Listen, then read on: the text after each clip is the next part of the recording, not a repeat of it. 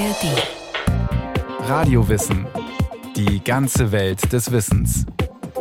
Ein Podcast von Bayern 2 in der ARD Audiothek. So ein Bienen- oder Ameisenvolk wirkt auf den ersten Blick ziemlich chaotisch. Viele Tierchen, die herumkrabbeln oder durcheinander schwirren. Tatsächlich ist dieses vermeintliche Chaos aber genau orchestriert. Es herrscht strikte Arbeitsteilung in den Bienen- und Ameisenstaaten. Kritisch wird's allerdings, wenn einzelne Tiere aus der Reihe tanzen. Vor ein paar Jahren machten Forschende der englischen Universität Bristol ein anschauliches Experiment. Sie wollten herausfinden, wie Ameisenvölker reagieren, wenn man ihnen an verschiedenen Stellen des Nestes Mitglieder raubt. Die Ameisen hielten sie in künstlichen Nestern hinter Plexiglas. Auf diese Weise konnten sie die Reaktion der Ameisen genau verfolgen. Das Experiment bestand aus zwei Teilen. Im ersten Schritt entnahmen sie dem Volk Ameisen, die gerade dabei waren, die Umgebung zu erkunden, sich also außerhalb des Nestes befanden. Die Reaktion? Nach dem Raub einiger Ameisen traten die übrigen Tierchen den Rückzug an. Sie kehrten augenblicklich ins Nest zurück, denn draußen drohte anscheinend Gefahr. In einem zweiten Schritt entnahmen die Forschenden Ameisen aus dem Inneren der Kolonie. Dieses Mal war die Reaktion eine andere. Alle Ameisen verließen das Nest, um eine neue Behausung zu suchen. Dieses Mal lauerte die Gefahr offenbar im Inneren. Hier der Rückzug ins Nest, dort der Umzug in ein neues Nest. In beiden Fällen reagierten die Ameisen sinnvoll auf die jeweilige Bedrohung, so die Forschenden. Aber es ging ihnen auch noch um etwas anderes. Sie wollten die Parallelen des Ameisenvolkes mit einem Einzelorganismus wie einem großen Tier oder Menschen aufzeigen. Wenn sich zum Beispiel ein Mensch die Hand verbrennt, zieht er sie sofort zurück. Genau wie die Ameisen im ersten Versuch. Stimmt hingegen etwas in der Wohnung nicht, brennt es zum Beispiel in der Küche, ist die intuitive Reaktion raus hier, und zwar schnell. Der Mensch auf der einen Seite, das Ameisenvolk, bestehend aus unzähligen kleinen Tierchen, auf der anderen Seite. Und doch ist die Reaktion die gleiche. Wie kann das sein? Der Versuch ist einer von vielen, die zeigen, dass manche Tiere sich in der Gemeinschaft verhalten wie ein einziger Organismus. Von einem Superorganismus sprechen Forschende. Ein Superorganismus sind ein Verbund einzelner Organismen, die sich zu einem Verbund zusammenschließen. Sagt die Ameisenforscherin Susanne Feuzig. Sie ist Professorin an der Universität Mainz. Das finden wir bei Ameisen, das finden wir bei Bienen, das finden wir aber auch bei Termiten zum Beispiel. Es gibt ein paar Blattläuse, die das zeigen, Fransenflügler und auch Krebse, da hat man das auch gefunden. Bereits vor über 100 Jahren beschrieb der amerikanische Biologe William Morton Wheeler Ameisenstaaten als Superorganismen. Ein Superorganismus sei wie eine Art Gemeinschaftswesen, in dem die einzelnen Tiere perfekt zusammenarbeiten, ähnlich wie die Zellen unseres Körpers.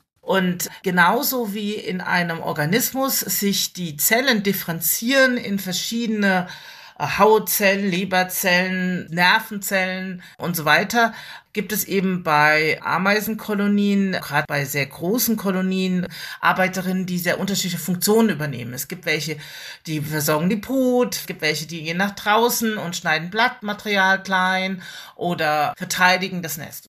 Vor allem in großen Ameisen- oder Bienenkolonien, die nicht selten Millionen von Tieren umfassen, herrscht strikte Arbeitsteilung. Die Königin legt die Eier und die Arbeiterinnen erledigen alle anderen Aufgaben. Pflege des Nachwuchses, Futtersuche, Kampf gegen Eindringlinge. Die männlichen Nestmitglieder sind nur für die Befruchtung da. Durch diese Arbeitsteilung im Superorganismus leisten die kleinen Insekten Erstaunliches, sagt der Bienenforscher Randolph Menzel. Er ist Professor an der Freien Universität Berlin. Es gibt also Leistungen, die diese Gruppe von Tieren der gleichen Art erbringen, die sie als einzelnes Tier nicht erbringen könnten. Ameisen oder Termiten etwa bauen meterhohe Hügel, und das, obwohl sie selbst nur wenige Zentimeter groß sind. Bienen produzieren literweise Honig. Die sogenannten Blattschneiderameisen, die in Mittel- und Südamerika vorkommen, züchten in ihren unterirdischen Bauen sogar Pilze, von denen sie sich ernähren. Sie betreiben also eine Art Landwirtschaft. Es gibt eine Vielzahl von Dingen, die ein Superorganismus zustande bringt, die bei näherer Betrachtung ziemlich beeindruckend sind. Dazu gehört auch die Regelung der Temperatur im Bienenstock. Jede Biene für sich ist ein wechselwarmes Tier. Das heißt, ihre Körpertemperatur steigt und fällt mit der Temperatur der Umgebung. Den Bienensuperorganismus kann man hingegen als gleichwarm bezeichnen, denn zusammen schaffen es die Bienen, dass im Bienenstock immer eine ähnliche Temperatur herrscht. Im Winter, wenn man sich vorstellt, unter zwei Meter Schnee gibt es also 32 Grad im Bienenvolk. Und im Sommer, wenn es draußen 39, 40 Grad heiß wird, dann kühlen sie, so dass sie also wieder auf diese Regeltemperatur kommen. Sie sind sozusagen homootherm. So wie wir haben sie einen Zustand erreicht, den das Einzeltier eigentlich nicht erreicht. Das Heizen funktioniert folgendermaßen. Wenn es draußen kalt wird, rotten sich die Bienen zu einem Klumpen zusammen. Außen sind die sogenannten Heizerbienen, und die beginnen nun mit ihren Muskeln zu zittern. Dadurch heizt sich die Biene auf. Bei uns Menschen funktioniert das übrigens genauso. Wenn uns kalt ist, fangen wir unwillkürlich an zu zittern. Die Wärme der Bienen überträgt sich auf den Stock, so dass im Inneren, also dort, wo der Nachwuchs untergebracht ist, stets 32 Grad herrschen. Außen an der Peripherie gibt es dann natürlich niedrige Temperaturen. Die können auch dramatisch niedrig sein. Und deswegen muss es also in dieser dichten Versammlung von Bienen, muss es eine Zirkulation vom wärmeerzeugenden Bienen geben. Nach einer Weile krabbeln die erschöpften Heizerbienen ins Innere des Stocks, um sich auszuruhen und mit Honig zu stärken. Dann übernehmen andere Bienen ihren Platz außen am Klumpen und fangen an, mit ihren Muskeln zu zittern. Anders als einzeln lebende Bienen, die im Herbst eingehen, schafft es der Bienenstock als Ganzes auf diese Weise zu überwintern. Die Arbeitsteilung im Superorganismus sichert das Überleben.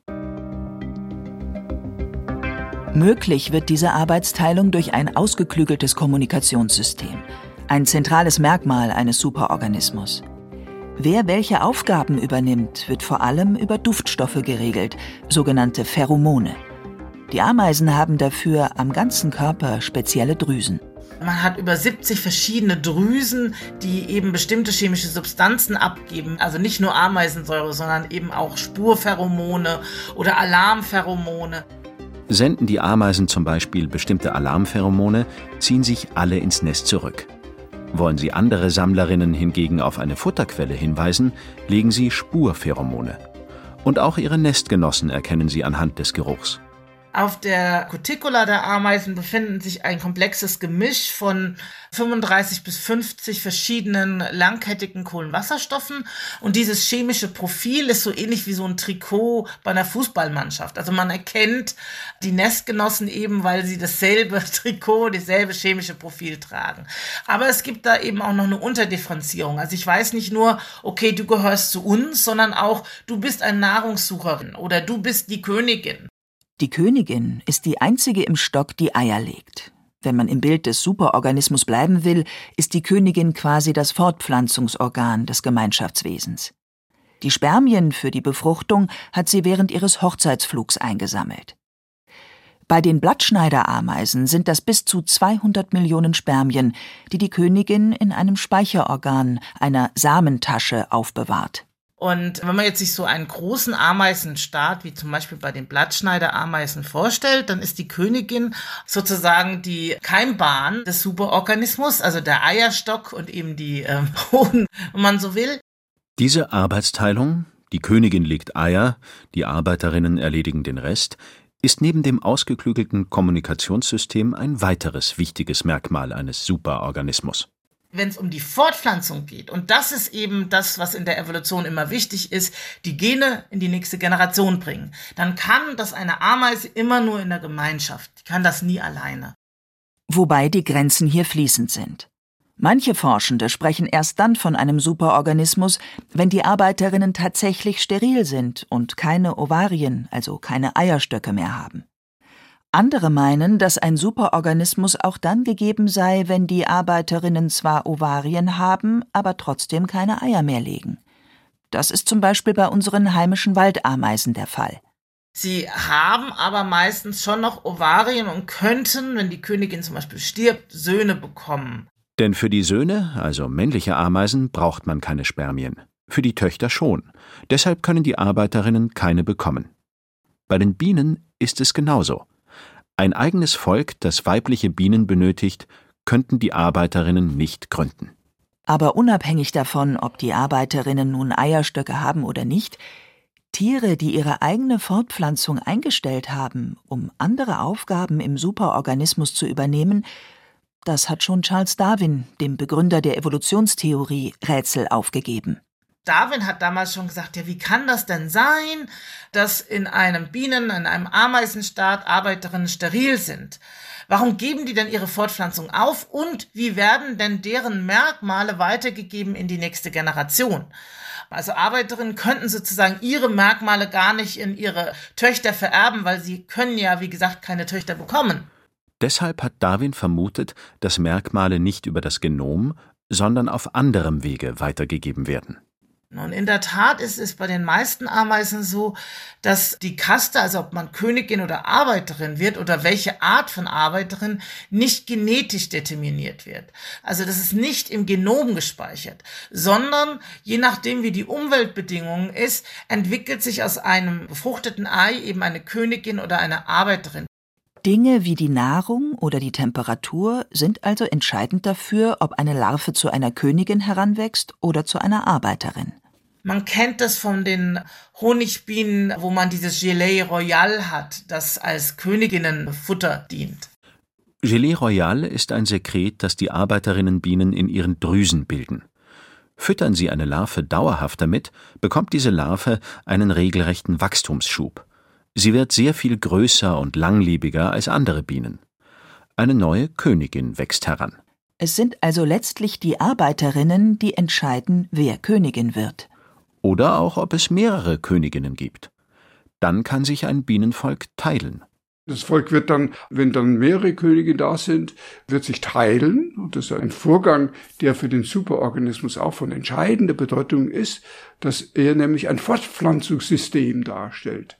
Er kann sich teilen, vielleicht sogar zweimal teilen oder dreimal teilen und einen Schwarm bilden und der dann mit der alten Königin verschwindet und die alte Königin geht sozusagen das größere Risiko ein, mit einer Gruppe von Tieren einen Schwarm zu bilden und eine neue Niststelle zu finden und ein neues Volk zu starten.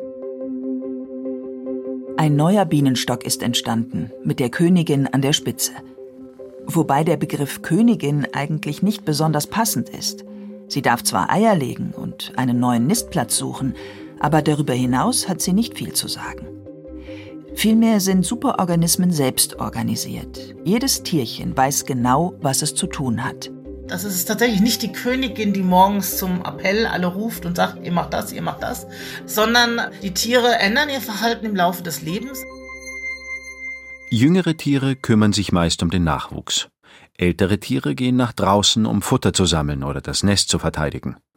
Auch hier spielen Duftstoffe wieder die entscheidende Rolle, sagt die Ameisenforscherin. Wir haben in einer Studie zeigen können, dass die Geruchsrezeptoren von jungen Tieren ganz anders aktiv sind als die von alten Tieren. Und die sind besonders bei jungen Tieren eben sozusagen eingetunt auf die Signale der Brut und der Königin. Das heißt, sie kümmern sich erstmal im Nest. Und je älter sie werden, desto unterschiedliche Geruchsrezeptoren werden exprimiert und sie sind dann auch offen für äußere Signale und gehen nach draußen und kümmern sich da. Die Kommunikation über Duftstoffe und wann sich welche Geruchsrezeptoren wie entwickeln, ist weitgehend angeboren. Bei den Honigbienen kommt noch eine besondere Kommunikationsform hinzu, die nicht angeboren, sondern erlernt ist, der sogenannte Schwänzeltanz. Diese eigentümliche Bewegungsart, das ist ja etwas ganz Einmaliges im Tierreich. Mit dem Schwänzeltanz zeigt eine Honigbiene ihren Artgenossinnen den Weg zu einer guten Futterstelle. Sie stellt sich dafür im Bienenstock auf eine vertikale Wabe, wo die anderen sie beobachten können. Dann bewegt sie sich im Kreis, also zum Beispiel von oben nach unten, und dann nimmt sie einen geraden Weg ein. Und dieser gerade Weg wird betont durch die Bewegung ihres Hinterkörpers. Sie schwänzelt. Man könnte auch wackeln sagen. Auf diese Weise zeigt sie den anderen Bienen zum Beispiel, welche Richtung sie einschlagen müssen, abhängig vom Stand der Sonne. Die Nachläuferin, die jetzt diese Botschaft bekommt, die kann also zum Beispiel das dadurch entschlüsseln, dass sie den gleichen Winkel einhält bei ihrem Flug zur Futterstelle hin, den die Biene im Stock getanzt hat. Auch Informationen über die Entfernung bekommen die Artgenossinnen. Die Zahl der Schwänzelbewegungen gibt die Entfernung an. Jede Schwänzelbewegung bedeutet circa 70 bis 80 Meter. Über diese erlernte Form der Kommunikation finden letztlich die anderen Bienen die Futterstelle. Der Fortbestand des Superorganismus, in diesem Fall des Bienenstocks, ist einmal mehr gesichert. Auch einige Ameisenarten sichern ihr Überleben in gewisser Weise durch vollen Körpereinsatz. Ein Beispiel dafür ist die sogenannte Stöpselkopfameise. Da gibt es Arbeiterinnen, die haben einen Kopf, der wie so ein Stopfen äh, den Nesteingang verschließen kann. Die leben in Eichen, oben in Bäumen drin, in hohlen Ästen. Und es gibt normale Arbeiterinnen, die einen normalen Kopf haben, die halt die anderen Tätigkeiten machen. Der Stöpselkopf, den einige Arbeiterinnen haben, bietet einen evolutionären Vorteil. Denn statt vieler Ameisen, die ein Nest bewachen, stopft nun eine einzige Ameise einfach ihren dicken Schädel in das Baumloch. Nest gesichert. Im Vergleich zu unseren heimischen Waldameisen haben sich die Stöpselkopfameisen damit in gewisser Weise weiterentwickelt. Ihre Arbeiterinnen sind stärker ausdifferenziert. Und immer wenn man diese höhere Ebene erreicht, kann eben diese Spezialisierung und Arbeitsteilung dann eine Effizienzsteigerung sein. Ganz generell kann man sagen, dass im Laufe der Evolution aus einfachen Strukturen immer komplexere geworden sind. Auch der Mensch hat sich letztlich aus einzelnen Zellen entwickelt. Unsere Mitochondrien zum Beispiel sind äh, ja aus Bakterien hervorgegangen. Das heißt, da haben zwei Zellen, zwei Bakterienzellen sich zusammengefunden und haben sich dann gemeinsam weiterentwickelt als sozusagen kooperative Einheit. Parallel dazu entstanden aus einzelnen Tieren wie Ameisen, Honigbienen oder Termiten mit der Zeit Superorganismen. Wobei es auch Superorganismen gibt, die aus unterschiedlichen Arten bestehen. Wir finden das bei Korallen oder bei Flechten, die Symbiosen sind von zwei verschiedenen Organismen. Also eine Koralle ist im Prinzip auch eine Art Superorganismus, aber die eben hervorgegangen sind aus zwei unterschiedlichen Einheiten. Korallen sind Zweckgemeinschaften aus Algen und kleinen Polypen. Beide sind aufeinander angewiesen und können sich nicht mehr alleine fortpflanzen. Sie bilden zusammen einen Organismus. Dasselbe bei einer Flechte. Da haben wir die Zusammenarbeit einer Algenart und einer Pilzart, die zusammengekommen sind und diese Flechte bilden. Für alle Superorganismen gilt, dass sie im Laufe der Evolution Konflikte lösen mussten. Denn trotz aller Vorteile, die eine Kooperation mit sich bringt, hat jedes Einzelwesen, ob Zelle oder Tier, auch egoistische Tendenzen, die mal mehr und mal weniger ausgeprägt sind. Und wenn dieser Übergang ist von Einzelorganismen zu einer Kooperation, muss man immer auch diese egoistischen Tendenzen irgendwo in Kontrolle haben. Ein grundlegender Konflikt besteht zum Beispiel darin, dass sich in einem Superorganismus nicht alle fortpflanzen dürfen es ist nicht so, dass jedes Tier freiwillig, sag ich mal, steril ist. Also wir finden teilweise schon, dass die Arbeiterinnen versuchen, Eier zu legen, manchmal auch in der Anwesenheit der Königin. Das wird häufig von anderen Arbeiterinnen oder auch von der Königin unterdrückt. Teilweise in Aggressionskämpfen, teilweise indem die einfach die Eier von den Arbeiterinnen fressen. Das finden wir auch bei Honigbienen zum Beispiel. Und ein Superorganismus ist eigentlich einer, wo das so weit schon unter Kontrolle ist, dass das gemeinschaftliche Interesse eigentlich das ist, was das meiste Verhalten erklärt oder alles Verhalten erklärt. Auch in anderen mehrzelligen Wesen wie dem Menschen gibt es diese Konflikte. Krebs ist ein Beispiel dafür, dass plötzlich Zellen sich nicht in ihre Rolle fügen, eine normale Leberzelle zu sein, sondern plötzlich beginnen sich viel mehr zu teilen, als sie es sollten. Deshalb werden Krebszellen, wenn sie entstehen, möglichst rasch von unserem Immunsystem abgetötet. Sonst können wir ernsthaft krank werden und letztlich sogar sterben. Der Organismus Mensch ist also keineswegs frei von Konflikten, wie sie in Superorganismen vorkommen. Deshalb kann man festhalten, obwohl der Mensch auf den ersten Blick nicht viel mit Ameisenstaaten oder Bienenvölkern gemeinsam hat, gibt es doch einige erstaunliche Parallelen. Wir ziehen die Hand zurück, wenn wir uns verbrennen, oder verlassen fluchtartig das Gebäude, wenn ein Feuer ausbricht. Genau wie die Ameisen. Unsere Muskeln fangen an zu zittern, wenn uns kalt ist, um uns aufzuwärmen. ähnlich wie die Heizerbienen, die den Stock im Winter warm halten. Und der Schwänzeltanz? Nein, der sollte wirklich nur den Bienen vorbehalten sein.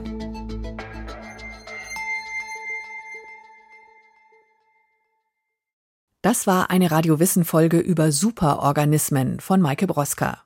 Wir haben auch noch Folgen über Ameisen, Wespen oder auch Termiten, zu finden in der ARD Audiothek und überall, wo es Podcasts gibt.